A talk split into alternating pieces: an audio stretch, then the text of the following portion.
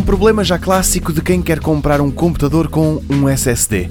Esta tecnologia é bastante mais rápida do que os discos duros tradicionais, é também totalmente silenciosa, mas por outro lado é muito cara.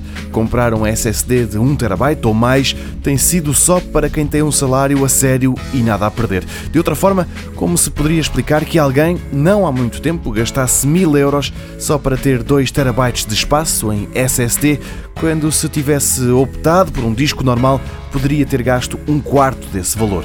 A boa notícia é que a diferença de preços entre os HDD e os SSD está a ficar mais estreita. A prová-lo está a nova linha QVO da Samsung. São SSD SATA de 2 polegadas e meia que usam memória VNAND de 4 bits e têm tecnologia que permite à Samsung vendê-los a preços pouco expectáveis, tendo em conta a capacidade.